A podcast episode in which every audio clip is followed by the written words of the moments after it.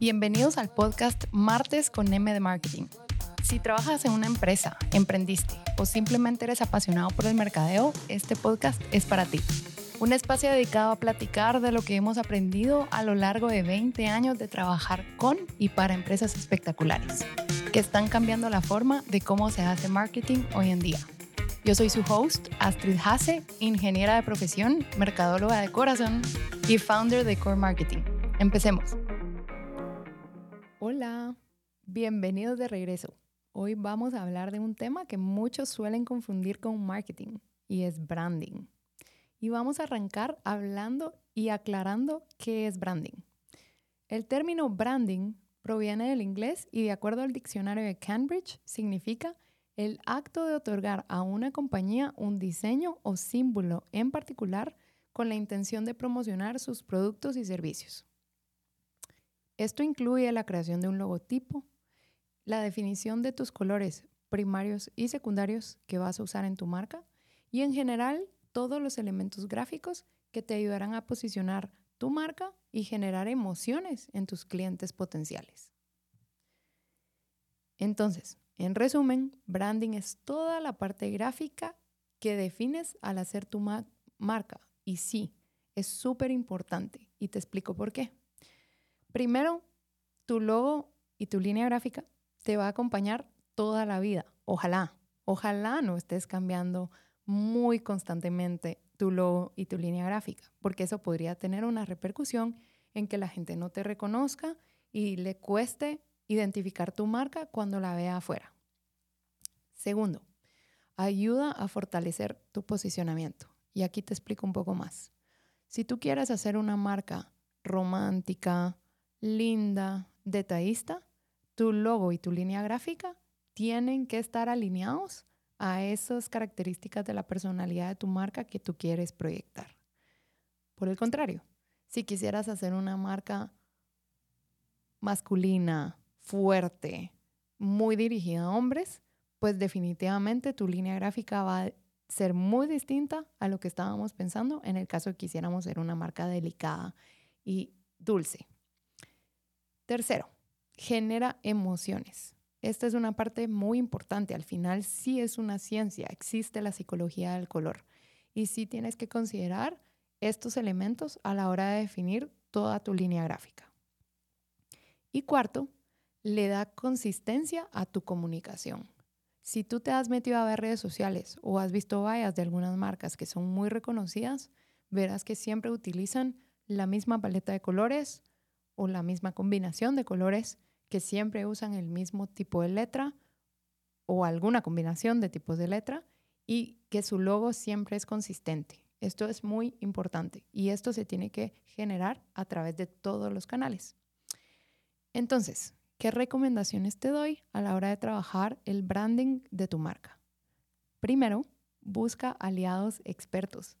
Debes escoger o una página web que lo haga muy bien o idealmente una agencia creativa y de branding que te pueda ayudar a desarrollar tu línea gráfica completa.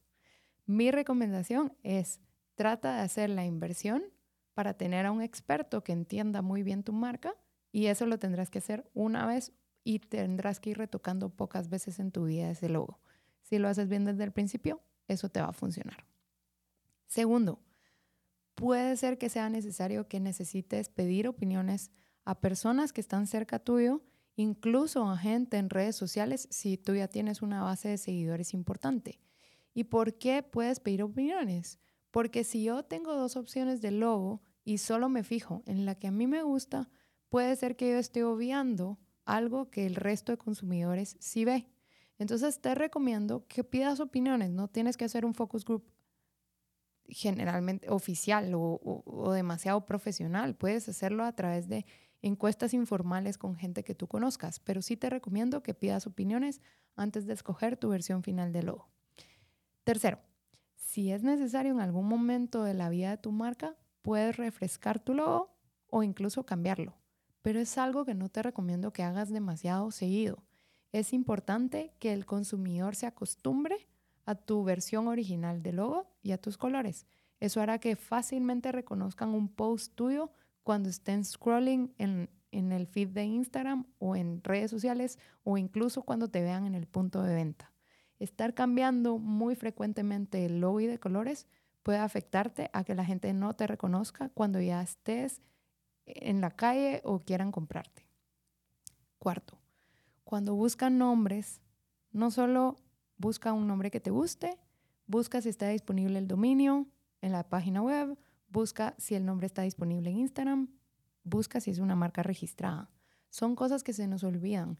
A veces nos casamos con un nombre, nos encanta, hacemos el logo y cuando vamos a Instagram no está el nombre disponible y tenemos que inventarnos un nombre bastante complicado que después nadie va a recordar.